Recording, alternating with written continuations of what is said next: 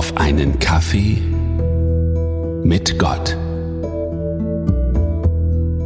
Mein Handy hat eine total coole Funktion. Immer wenn ich ein tolles Lied im Radio höre, drücke ich auf einen Knopf und brülle hinein, Siri, wie heißt dieses Lied? Und ein paar Sekunden später erhalte ich die Antwort.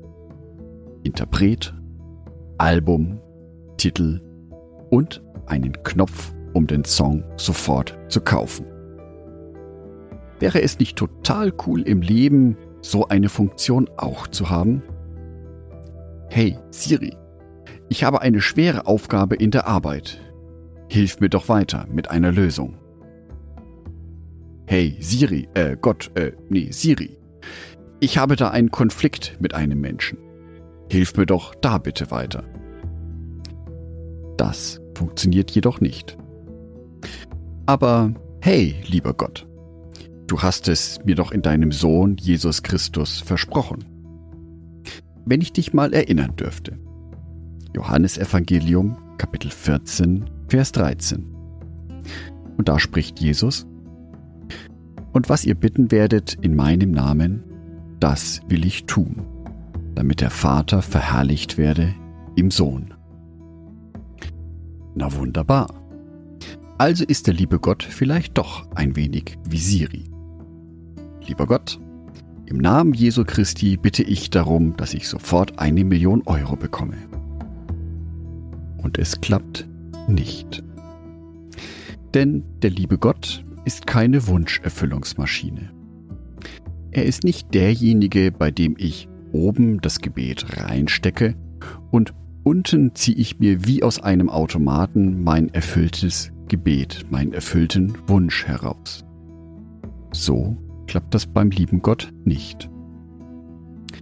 Denn wir beten ja auch im Vater unser. Matthäus Evangelium, Kapitel 6, Vers 10. Dein Reich komme, dein Wille geschehe, wie im Himmel, so auf Erden dass Gottes Wille im Himmel geschieht, das ist für mich kein Problem. Da kann er ja gerne machen, was er will. Aber dass Gottes Willen immer hier unten auf Erden passiert, bei mir persönlich? Wie ist dieser Gedanke für mich?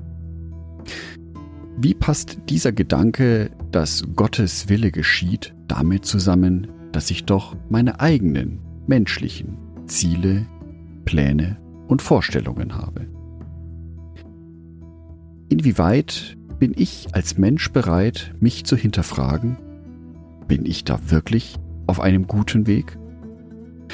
Ist dieser Wunsch, den ich gerade in mir trage, wirklich ein Wunsch, der mich näher zu Gott bringt? Der mein Leben oder das von anderen Menschen ein wenig besser macht? Natürlich, mit einer Menge Geld kann man viel Gutes tun. Aber wäre das für mich, für meine Seele gut? Wäre das wirklich Gottes Wille? Vor allem dann, wenn es um so vermeintlich wichtige Sachen geht, wie zum Beispiel meine Gesundheit. Das ist jetzt ein ganz schönes Dilemma. Einerseits möchte ich ja, dass Gottes Wille in meinem Leben geschieht. Andererseits habe ich ja auch meine Vorstellungen, meine Träume, meine Ziele, die ich erreichen möchte. Da, wo ich hin möchte. Und natürlich kann ich da auch zu Gott beten, dass er mich dabei unterstützt, dass ich dorthin komme. Vor allem, wenn ich etwas Gutes für meine Mitmenschen damit bezwecken möchte. Eventuell könnte ein Lösungsschlüssel darin liegen, wie Abraham einmal mit Gott diskutierte. Im ersten Buch Mose, ab Kapitel 18, Vers 16. Abrahams Bitte für Sodom. Und in der Geschichte will Gott Sodom und Gomorra zerstören. Und Abraham setzt sich für die Städte ein. Und er handelt Gott schrittweise Stück für Stück nach unten. Und zwar so weit, dass Gott die Städte nicht zerstören würde, wenn es nicht mindestens zehn gute Menschen dort geben würde. Also kann ich vielleicht doch ein wenig mit dem lieben Gott handeln. Dieses Handeln und Ausdiskutieren war Ausdruck einer gesunden Beziehung zwischen Abraham und dem lieben Gott.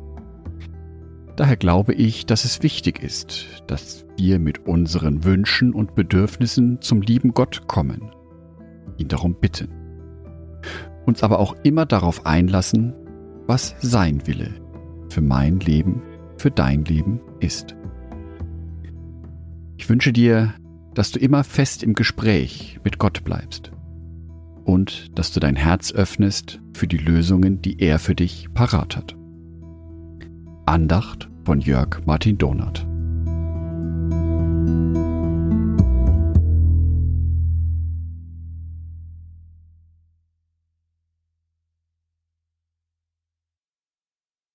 Ein herzliches Dankeschön an alle meine Patreons, die es mir ermöglichen, weiterhin den Podcast auf einen Kaffee mit Gott zu produzieren.